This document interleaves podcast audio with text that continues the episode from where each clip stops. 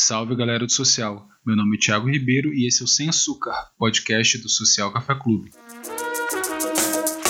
E aqui a gente vai falar de um dos produtos mais consumidos do mundo no contexto do seu maior produtor. Afinal de contas, falar de café no Brasil nunca é só café. É falar de meio ambiente, economia, história, política. E a cada episódio, um novo convidado para ajudar a gente a entender melhor tudo isso. Então, coloca água para ferver que o café é por nossa conta. Café rio, café riado são termos que designam um café de baixa qualidade. Essa nomenclatura é originada dos cafés que embarcavam no porto do Rio de Janeiro e, devido ao calor e à má conservação, acabavam fermentando e produzindo ácidos com gostos desagradáveis, como o ácido acético. O Brasil foi por muito tempo conhecido como produtor de café commodity, de baixa qualidade sensorial, que servia apenas de base para misturas com grãos melhores. Depois do boom dos cafés especiais, os maiores produtores tentam reverter essa visão. O Brasil então entra na onda do café de verdade, ostentando das embalagens a origem do produto e nomenclatura 100% arábica. Agora, quanto menor o produtor, mais caro é o café. Tem marca até vendendo café indígena. Com isso, a gente pensa que finalmente os produtores estão sendo valorizados. Mas não é bem assim. O Brasil continua sendo o maior produtor de café commodity e continua sendo autuado todos os anos por trabalho escravo nas fazendas de café. Mas por que será que a gente não consegue pagar o valor justo aos produtores, mesmo estampando o nome deles nas embalagens? Para conversar sobre comida de verdade, se é que ela existe, convidamos o chefe pesquisador de cozinha brasileira, integrante do Instituto Brasil Agosto, Max Jacques. Max, muito obrigado por ter aceito esse convite de estar aqui no nosso sexto episódio desse podcast de verdade. Obrigado você é, pelo convite. Vamos conversar um pouco aí sobre esse tema tão importante. Comida de verdade, café de verdade. O que, que é de verdade nisso tudo? O que, que é de verdade? Ah, difícil. Esses dias eu ganhei um presente, uma plaquinha que dizia é, amor líquido em tempos de crise hídrica, né? Um pouco esse trocadilho. É possível definir o que é de verdade é, nesse momento assim. Então, fica o efeito. É, o que, que acontece né, com o termo comida de verdade? Assim, eu acho que tem um, um debate importante sobre ele é, que é primeiro reconhecer a importância que ele tem na história dos debates sobre alimentação no Brasil, né? A importância que o NUPENS, o Núcleo de Pesquisa Epidemiológica de Nutrição e Saúde da USP, representado muito aí pela figura do professor Carlos Monteiro, seu coordenador, o quanto esse termo assim ele tem adquire uma uma importância é, de colocar, de pautar os debates ou alguns debates sobre alimentação no Brasil.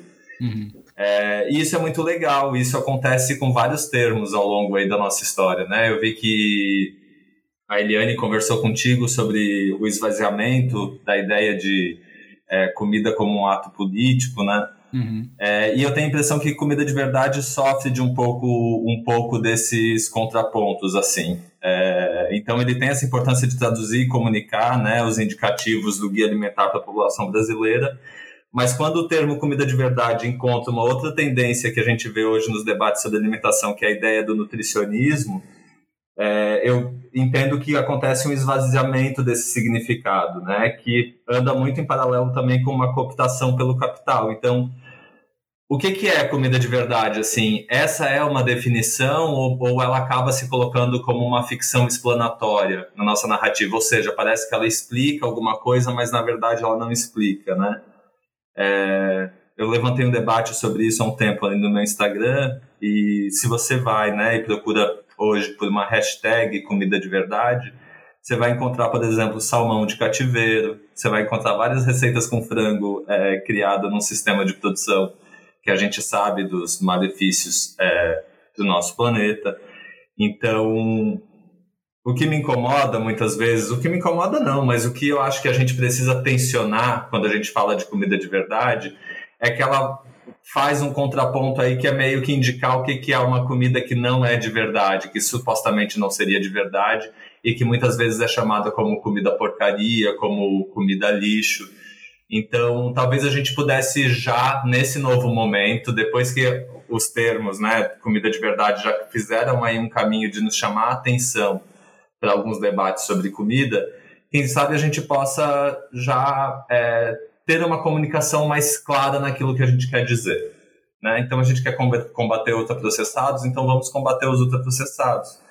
Porque, veja, esse exemplo que eu trago do salmão de cativeiro, né? Por que, que a gente é, aponta o dedo e, e, e, critica né, o miojo que está na mesa do pobre, em geral, uhum. na mesa do trabalhador, mas se esbalda de shoyu ultraprocessado no rodízio de sushi. Então, eu entendo que tem algumas coisas aí que a gente pode tensionar para que esse termo é, não, não sirva de açoite para populações vulnerabilizadas do ponto de vista alimentar e nutricional hoje no nosso país.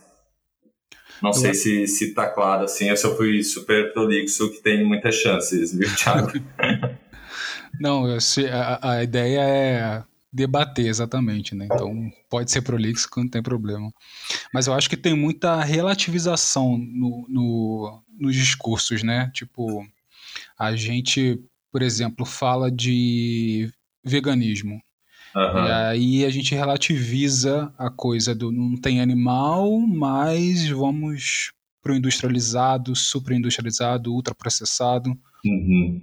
É, e, e, enfim, são esses tensionamentos, né? Porque eu entendo que a gente que podemos estar, estar indo para o mesmo objetivo, podemos estar desejando a mesma coisa para o planeta e adotar diferentes condutas. Então, esse exemplo do veganismo acho que é um pouco isso. Quando a gente vai olhar, né, um veganismo mais com uma perspectiva mais liberal, quando a gente vê um, um veganismo com, com um posicionamento político mais demarcado, é, você vê que, assim, o objetivo dessas pessoas, a priori, parece ser muito similar, mas elas vão tentar alcançar esse objetivo por caminhos diferentes, né? Eu acho que isso da comida de verdade ou do café de verdade, eu entendo que sim, a gente está lado a lado, né? E, e, todos queremos a revisão, principalmente dos sistemas de produção, né? Eu acho que a gente dá, dá muita ênfase na ideia da importância do consumidor, né? É, da, da parte do consumo, mas a gente também tem que pautar cada vez mais a ideia da revisão ou do, do de, uma, de um refazimento dos sistemas de produção, né? Para tirar um pouco também essa, essa responsabilidade do, do consumidor e para relativizar um pouco a ideia de que é, tudo, tudo são as nossas escolhas, né? As nossas escolhas alimentares elas são completamente cerceadas, né? Por, por diferentes perspectivas. Então, vamos combater o ultraprocessado? Vamos combater o ultraprocessado. Para fazer isso, a gente não precisa é, açoitar, porque lembra que comida é identidade, né? Todo mundo também já fala disso, e que e quanto isso é, é claro, né? A gente come cultura. Então, se a, comida, se a gente reconhece que comida é identidade, se comida é autoestima, se comida é reconhecimento social né, de, de determinados grupos, é, é muito complicado a gente condenar ou responsabilizar as pessoas que hoje no, no país, que é um número cada vez maior, de pessoas que não têm muitas escolhas, né? É, no que diz respeito à alimentação. É, eu acho que tem duas vertentes, né? Assim, tem uma que coloca a, a culpabiliza o consumidor, igual você falou, é, responsabiliza ele pelas escolhas, como se a, a escolha dele fosse o que o mercado fosse reproduzir. E também tem a relativização do que o consumidor escolhe.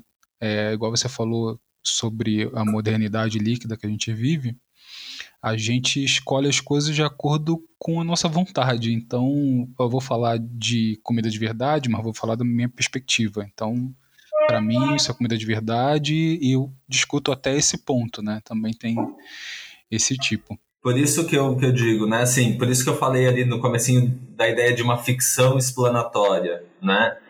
Porque é isso, o que que comida de verdade explica? Assim, o que que, o que é comida de verdade, né?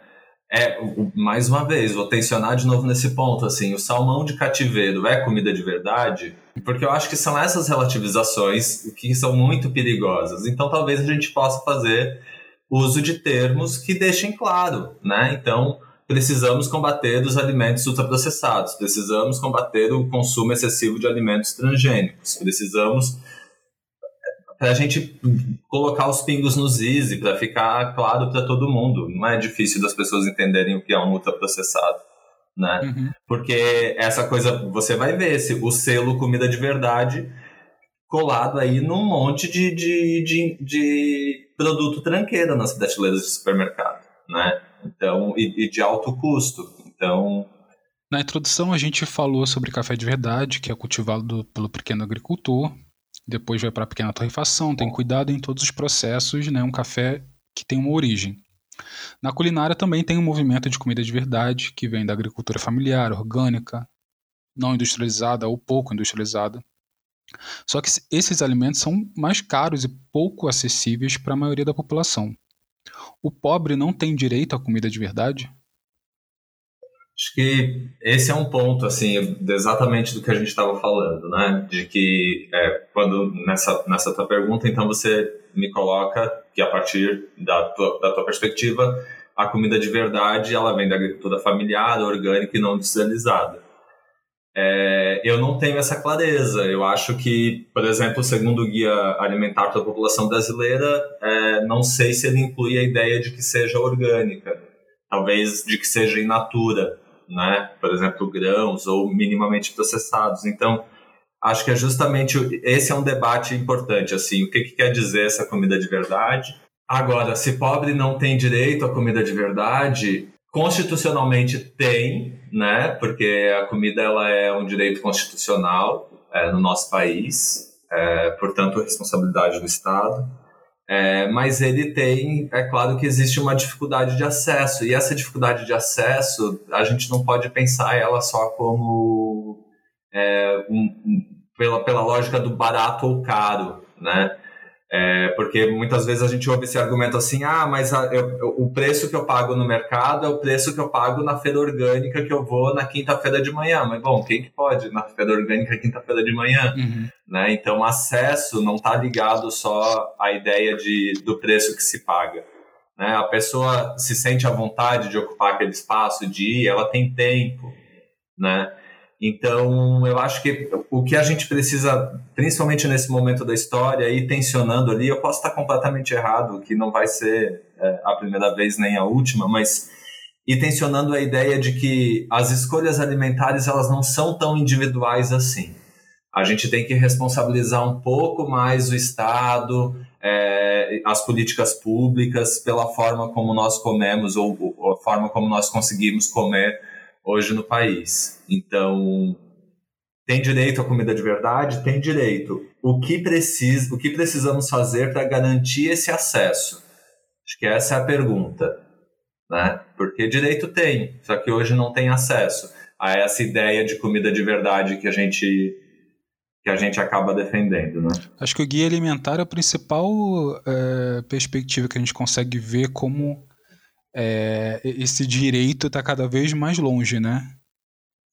É, porque ele, tá, ele é, inclusive, agora está sendo agressivamente atacado, hum. né, pra, por algum, algumas bancadas é, ideológicas que a gente tem hoje é, na Câmara e no Senado. E o que, que diz o guia alimentar? Né? O guia alimentar é muito, ele, ele também é quase uma ode à cozinha brasileira, né? Como pesquisador de cozinha brasileira, ele é muito interessante também nesse sentido, que ele pauta a ideia de que a gente deve comer isso que é muito característico do nosso país, né? Isso é muito interessante também. E, além de pesquisador, você é um defensor da cozinha, da culinária brasileira.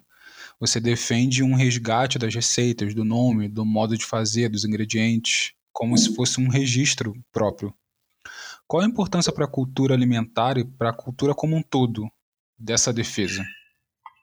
Então, é, essa é uma pergunta que durante um bom tempo assim do meu percurso eu me fiz, né? Porque qual a ideia? Então, assim, para que preservar a cozinha brasileira, né? Porque por que, que é preciso fazer esse registro? Porque talvez seja meio romântico pensar, né? Se a gente entende que a cozinha é resultado de, da, da, cultura, né, que a gente come cultura, bom, as, as, coisas vão caminhando e elas vão evoluindo, assim como a arquitetura evoluiu. Então, qual a necessidade de fazer esse registro dessa, da, da cultura alimentar, né? É, essa é uma pergunta que eu me fiz durante muito tempo. E a, e a ideia que para mim está muito clara hoje que faz sentido essa preservação e esse registro para que a gente possa usar desse saber como uma ferramenta, né? Então entender esse esse volume de conhecimento adquirido é, como uma tecnologia que pode nos ajudar a resolver é, dilemas alimentares do presente e do futuro. Né? Então, por que, que é importante defender a culinária brasileira, né? Os seus, as suas receitas, seus ingredientes, seus métodos, suas histórias? Para que a gente possa usar esse aparato, esse conjunto narrativo, como uma ferramenta de desenvolvimento econômico e social. Né? De que forma que a gente pode fazer isso? A gente pode fazer isso com a aplicação direta do saber, né? Então, é, por exemplo, é, resgatando técnicas de cultivo, de plantio, de preparo, é, de ingredientes, fortalecendo as economias, o, o desenvolvimento regional a partir da produção e distribuição de produtos agrícolas ou mesmo produtos é, alimentícios artesanais é, fortalecendo a cadeia de, de restaurantes, a, a, cadeia da gastronomia como um todo. Então, é isso, é preservar para desenvolver e não para colocar esse saber num lugar assim de museu, né, ali intocável, numa lógica que a gente é, utiliza é, para pensar o patrimônio artístico, por exemplo. Né? É, a cultura alimentar, ela é um patrimônio brasileiro, mas ela tem uma o, o, seu, o modo de preservá-la é diferente, né? Eu costumo dizer que para preservar o patrimônio alimentar a gente tem que é, espremer ele entre os dentes, né? A gente precisa morder o nosso patrimônio para preservá-lo. E, e, eu acho que tem outras, outras nuances também nessa discussão, né? Tem questões Bom. raciais, também religiosas. Eu vi um caso sobre as baianas de acarajé, sobre a receita original, né? Que quem, quem podia. Eu, eu, não lembro se era em Salvador ou em São Paulo, mas eu acho que era em Salvador. Que né, tinha um registro, só poderia vender com, com os trajes específicos e tal. E parece que tinha um movimento de outras baianas que queriam vender carajé também, mas não nesses termos, sabe? Uhum. É, não, não iriam usar as roupas, né? Eram muitas, é, muitas delas ligadas a, a religiões é, neopentecostais e e eu, eu, não tenho mais detalhes agora, porque eu vi isso em algum Sim, caso. Eu lembro do caso. Você lembra, né? Era o bolinho de Jesus. Ah, não era o acarajé. É, então, era o acarajé. Ah, que virou bolinho de Jesus. Que, isso, mas que gostariam de. que queriam. estavam sendo vendidos com o termo bolinho de Jesus, né? Então, essa ideia da patrimonialização, né? É, primeiro que a gente, o que que se patrimonializa hoje no Brasil? A gente é, registra, né? Não é um tombamento, tombamento é para patrimônio material, então a gente registra ofícios, né? Não registra receitas. Uhum. Porque as receitas elas vão mudar ao longo do tempo e invariavelmente, elas precisam mudar, inclusive, para se preservarem, né? Mas do contrário, a acarajé nem existiria porque o acarajé é uma evolução do falafel, né, do grande bico. É, e aí aqui no Brasil feito com o fradinho e o dendê a partir é, da é, escravização de povos africanos da região do Oriente Médio. Ah, que interessante. É, exato. Ele é uma, ele é uma, uma adaptação, assim como o cuscuz também, né, do norte da África, é, que chega no Brasil e é produzido a partir da mesma tecnologia, só que com o milho e não com o trigo. É, tem essa África então, muçulmana, né, que a gente esquece. Exatamente. É, exatamente. Inclusive que, o café que, é, é, dessa África, né? É dessa África também. Então, e isso, e, e, e, bom, e aí a gente vai cair na coisa do patrimônio, né? Qual a relevância da patrimonialização? A relevância é justamente produzir é, os dossiês, né? Produzir um saber que dê conta de é, dar o destaque para essas histórias, porque é, eu aposto que vai ser surpresa para um monte de gente, né? É, o fato do café, por exemplo, ser de origem da África muçulmana, assim como o acarajé, assim como o cuscuz, né? Então, de que maneira... E por isso que é, é todo esse debate da comida de verdade que a gente fez aí no início é, é muito a, a, direção assim do, do que eu faço com o meu trabalho como pesquisador, que é justamente entender como que essas narrativas estão sendo construídas e a que senhores elas atendem né? Uhum. Então, de que maneira também a história da cozinha brasileira, como ela é narrada atualmente, né? o quanto ela também é uma ferramenta de embranquecimento da nossa história, né? De embranquecimento das nossas narrativas. Sim. É, é, muito comum a gente pensar, por exemplo, vou dar um exemplo fugindo assim, chutando longe, tá? Mas quando a gente vai falar de cozinha mineira, né? Cozinha mineira é sempre nos apresentada com esse ar assim de uma cozinha portuguesa, de uma cozinha de cozido e tal. Mas gente, não é a cozinha do tutu, do angu, do quitute, da quitanda, né? São todas palavras, assim, são todos termos de origem afrodiaspórica. Né? A gente precisa lembrar que a cozinha Minas Gerais é, teve um ciclo de exploração de minério feito assim completamente por pessoas escravizadas. Uhum. E é claro que esses traços, essas tecnologias, esses temperos, esses jeitos de fazer vão estar refletidos nessa cozinha. Por que, que a gente embranquece essas narrativas, né? A quem atende? E com café acontece isso, né? Também, né? De muitas formas. É, principalmente no cultivo, né? A gente hoje liga o café muito mais a aos italianos, italianos às pessoas, aos estrangeiros que vieram cultivar o café uhum. aqui, do que quem originalmente começou a cultivar ele, né? Que foram os escravizados. Fato, né? Fato. Hoje, metade da população brasileira sofre de insegurança alimentar. 20 milhões de brasileiros estão passando fome nesse exato momento, em que a gente está falando de resgate cultural e comida de verdade. É possível falar sobre esses temas com esse cenário que a gente vive atualmente, ou, ou é exatamente por causa dele que a gente precisa falar disso? É, é, é o que eu dizia, né? Eu, eu entendo que é exatamente por isso que a gente precisa falar dele mas eu entendo também que é muito perigoso, porque se, se a gente fala desses conceitos de uma forma descosturada é, desse cenário, putz, aí a coisa desgringolou. Por que, que a gente tem que falar desse resgate, dessa, tô fazendo aspas com as mãos, né, mas dessa comida de verdade, ou dessa comida in natura, desse ingrediente fresco, da, de comer vegetais, de comer alimentos não transgênicos, né? É, só faz sentido falar disso se for para que a gente possa combater as mazelas alimentares da nossa população, porque senão a gente fica num debate muito individualizado, né? A ideia de que se a farinha é pouca, meu, meu quinhão primeiro. A gente precisa promover esses debates sobre a comida de verdade, sobre o ingrediente local, né? Por que, que é importante comer o ingrediente local? Porque ele é orgânico e é mais saudável para a minha saúde. Além disso, ele precisa ser saudável para a saúde daquela comunidade, daquela produção, daquela região. Não faltam exemplos, né, de, de aí nos últimos anos da ideia dos superalimentos, né, dos, das superfoods, por exemplo, o Aquino é um grande exemplo uhum. do quanto essa distribuição de quinoa para o planeta inteiro gerou um empobrecimento das comunidades é, produtoras. A gente produz no acho... Brasil?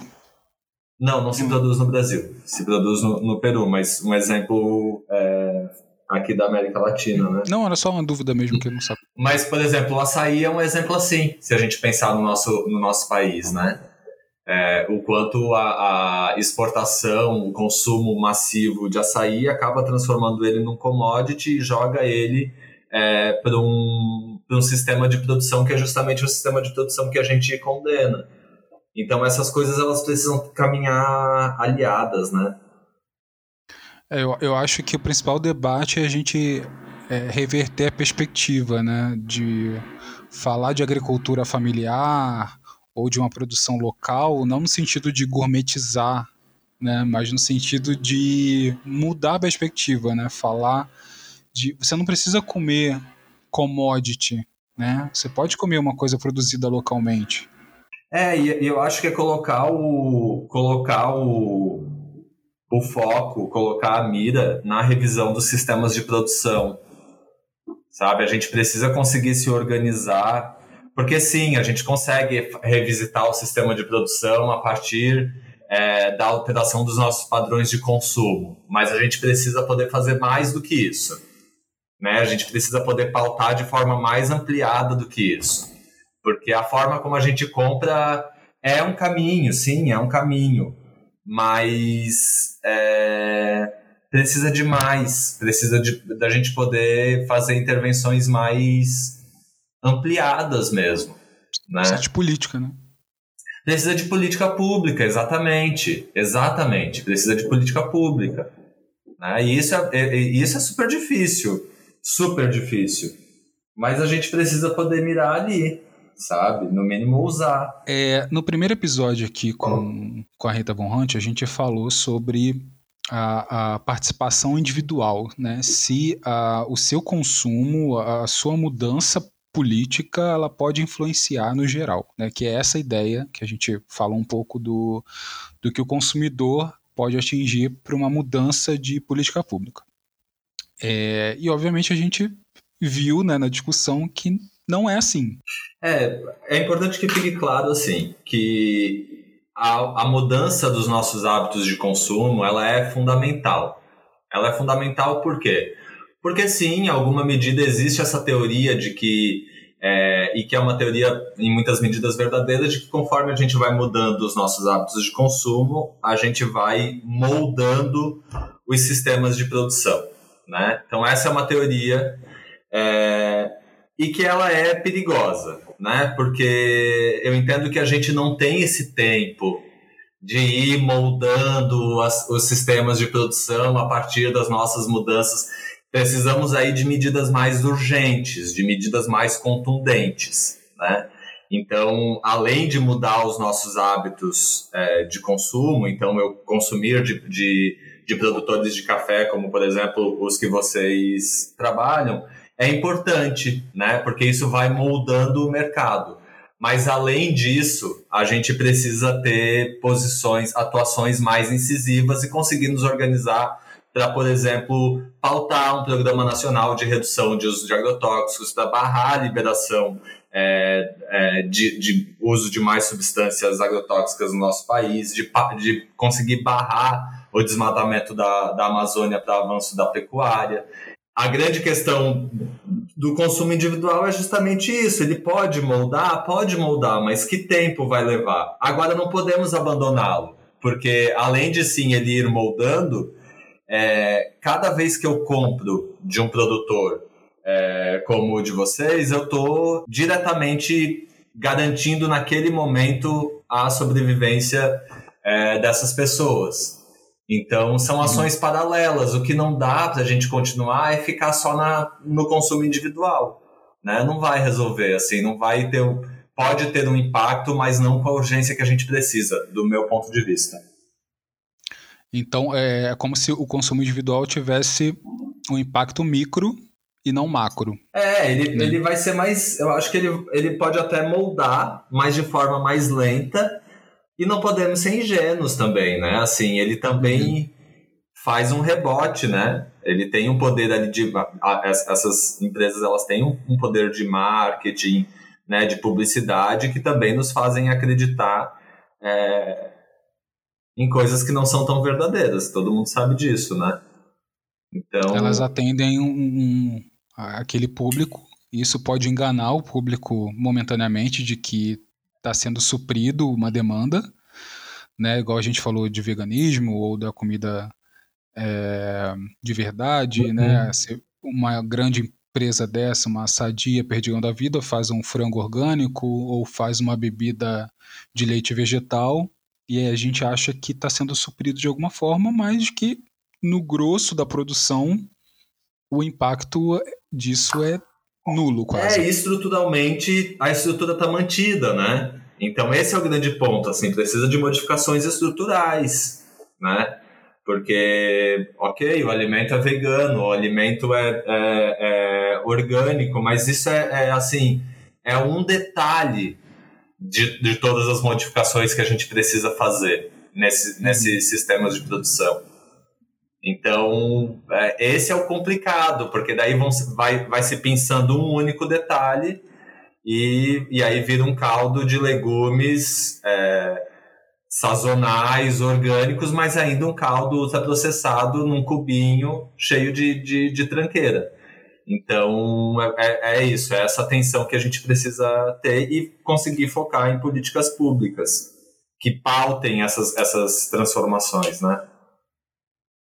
É, a gente precisa, ao mesmo tempo, de pedir né, demandar essas políticas públicas e, ao mesmo tempo, você mudar o seu consumo para poder impactar diretamente o produtor é, que, que precisa daquilo para uhum, sobreviver. Né? Então, uhum. Então, você consegue é, manejar os dois e estar tá nos dois ao mesmo tempo. São ações paralelas, exato. São a crítica paralelas. é quando a gente é, se reduz ao primeiro.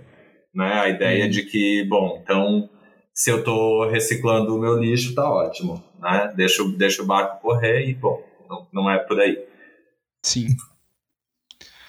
É, eu acho que isso vai muito do que é discutido e do que você também fala sobre comer como um ato político. Né? Uhum. No nosso papo aqui com a professora Elaine, a gente falou um pouco sobre a importância e, ao mesmo tempo, o esvaziamento da expressão, igual você falou também no começo aqui do, do episódio.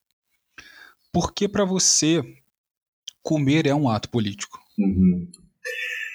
É, eu, eu, eu costumo, tenho pensado ultimamente, né, de que para a gente poder é isso, né? Essas ficções explanatórias, né? Essa ideia de que, de que surge um termo que ele parece explicar um monte de coisa e que no final das contas, quando você vai se debruçar sobre isso, ele não explica tanta coisa assim.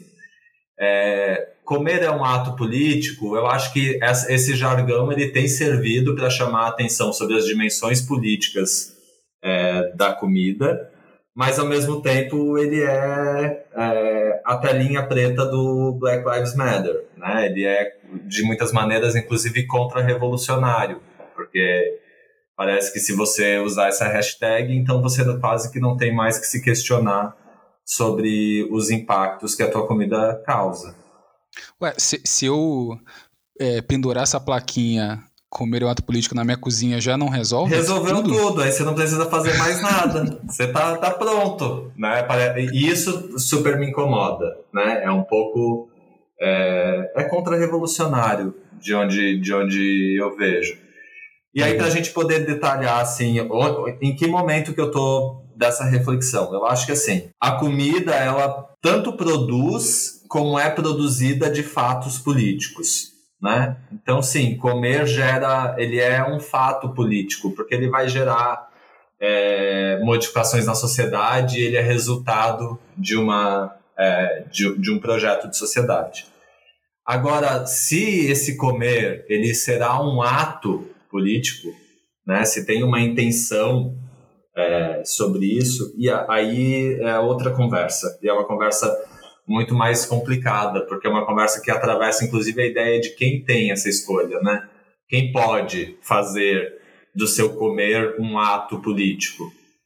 Sim. Porque às vezes não dá, né? Assim, e, e, aí, mais uma vez, a gente cai lá na ideia da comida de verdade e em, em tudo isso que atravessa essa nossa conversa, de que é a, a individualização dos debates sobre a comida. Né? Comida na nossa sociedade hoje é tratado cada vez mais no individual, como se ela fosse um comportamento individual. Ela não é. É importante que a gente consiga olhar para a comida como um comportamento coletivo, né?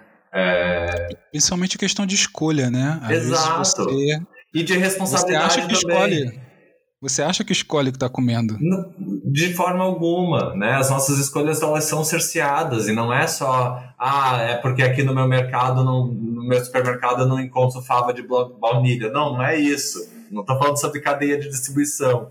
Estou falando de escolhas, né? De escolhas do que vai ser produzido, é, do que vai estar disponível no mercado, a que preço, né?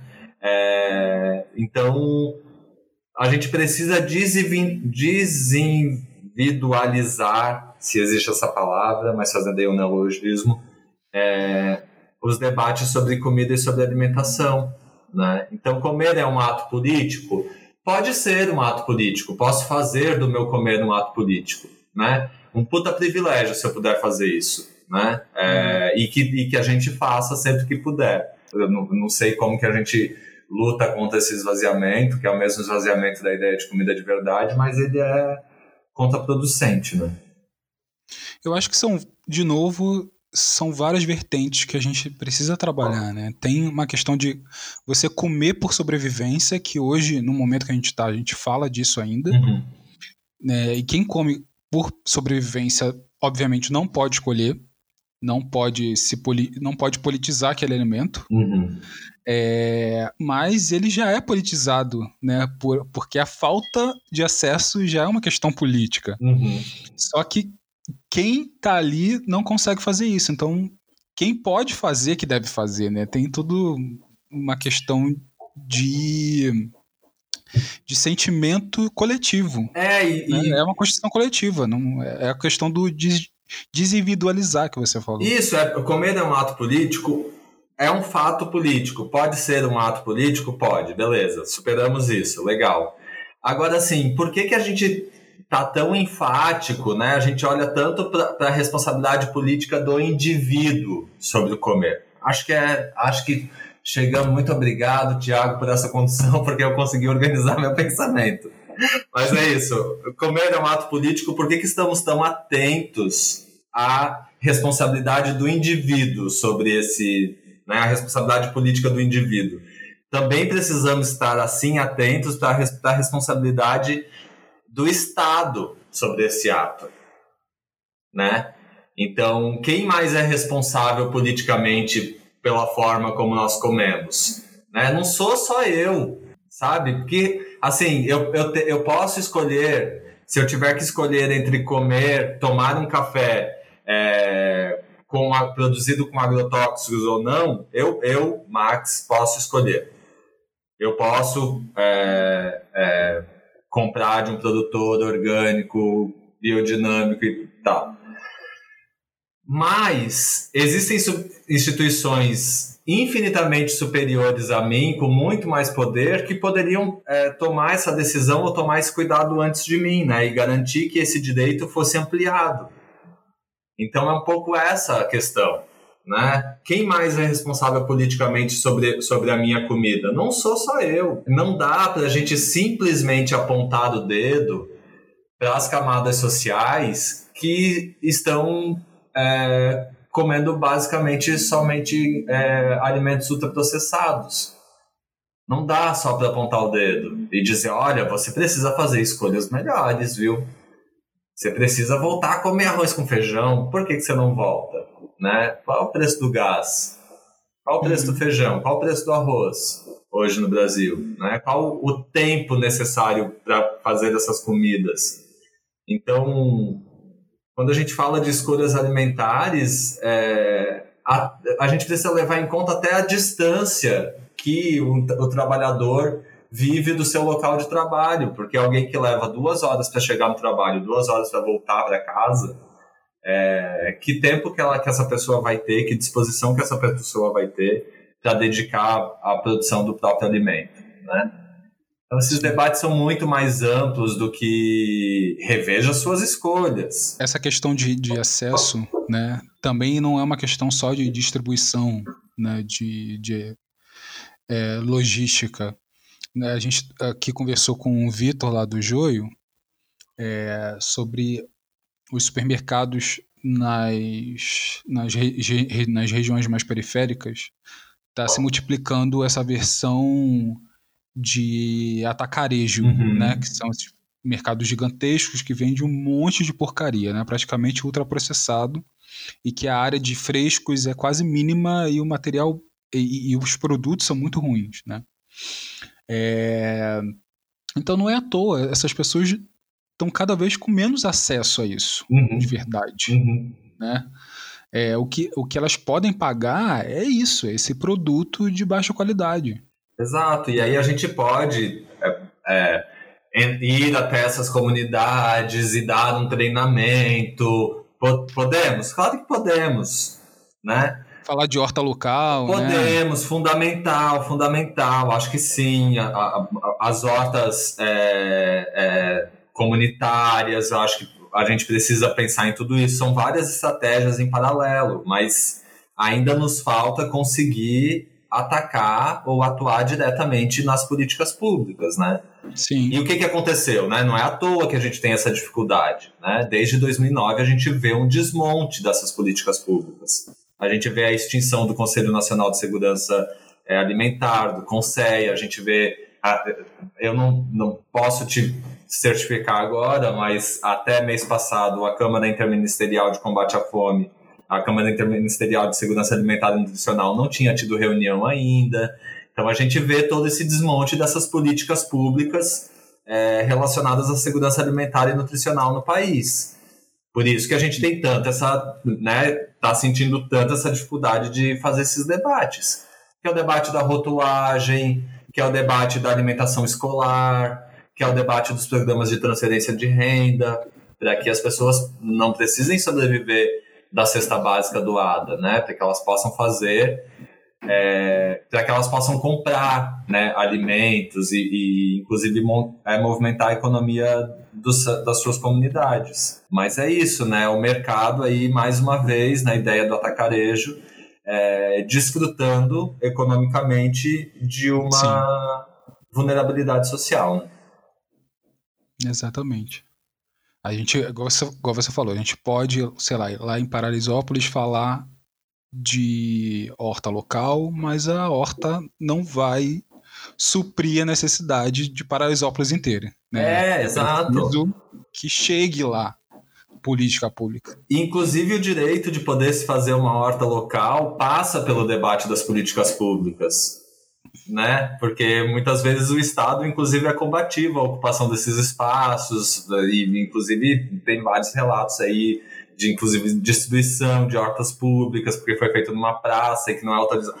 Então, assim, a gente precisa parar de ter medo do Estado e começar a flertar, a estar tá mais dentro dessas conversas, desses debates, pautando o que a gente precisa de forma mais incisiva.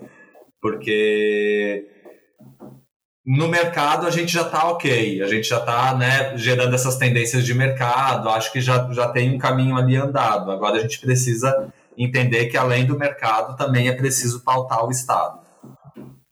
É, até porque a autonomia não é de interesse do Estado, né? nem do capitalismo. Exatamente. E enquanto a gente. É isso, né? É uma, é uma, é um, a conduta da, da, da mudança de hábito pessoal é uma conduta que está muito a favor é, do capitalismo, né? Porque daí você uhum. espera que o capitalismo vai entregar uma solução diferente e, e, e, e o sistema está mantido, né? Exatamente. Comer é um ato político em todos os sentidos, né? Então, é, dá para se pensar muito em cima disso. E a gente precisa pensar muito em cima disso. Uhum. Max, agradeço demais a, a participação. O papo foi muito legal. Para a gente finalizar aqui, o que, que vai bem com café? Algum texto, um canal, livro, perfil? Hum. O que, que você achar interessante para a galera conhecer, para expandir um pouco essa, essas ideias sobre o ato de comer?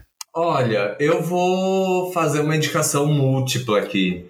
É, acho, acho importante a gente é, olhar para o café como um ingrediente assim muito é, decisivo na história da formação do Brasil, né? É um dos principais ciclos econômicos ali, principalmente no final do século XIX, moldou completamente a forma como a gente vive e também a forma como a gente come.